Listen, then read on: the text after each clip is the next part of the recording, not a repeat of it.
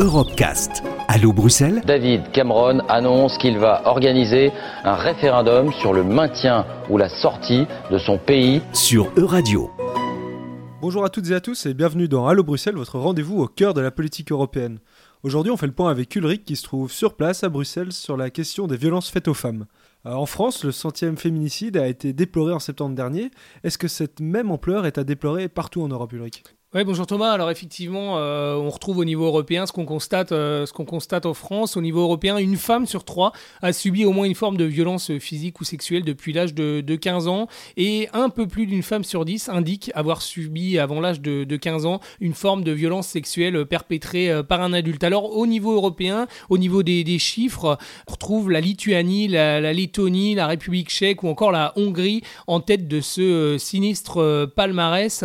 Qu'il faut, ce qu'il faut ajouter, c'est euh, que ces chiffres, ben, ils sont pas forcément euh, toujours si, euh, si signifiants parce que seulement 14% des femmes signalent à la police le fait de violences les plus graves commis par un, par un partenaire intime. L'UE a-t-elle un mal de solution hein, face à ce problème sociétal?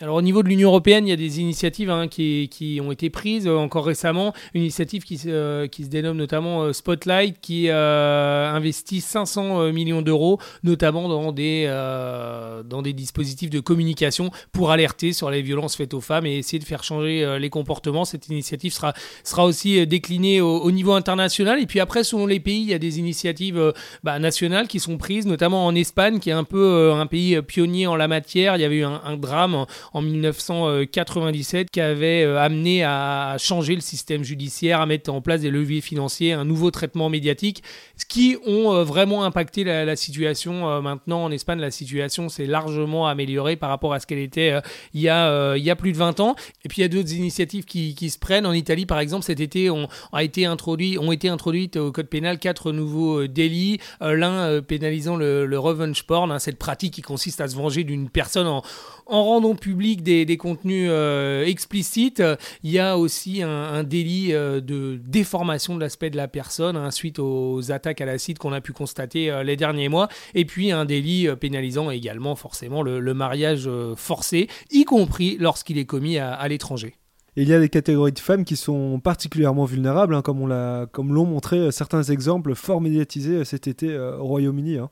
Bah oui, effectivement, Thomas, il y a, un cas qui a fait la, une des journaux cet été au Royaume-Uni. C'était celui d'Isabella, une Sud-américaine qui a été battue par son mari britannique.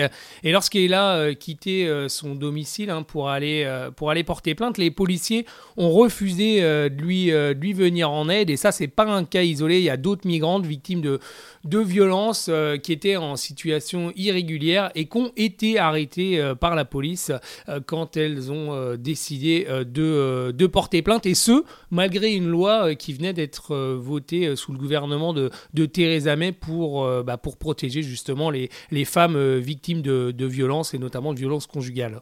Merci Ulrich et à très bientôt. Retrouvez l'intégralité des Europecast sur euradio.fr.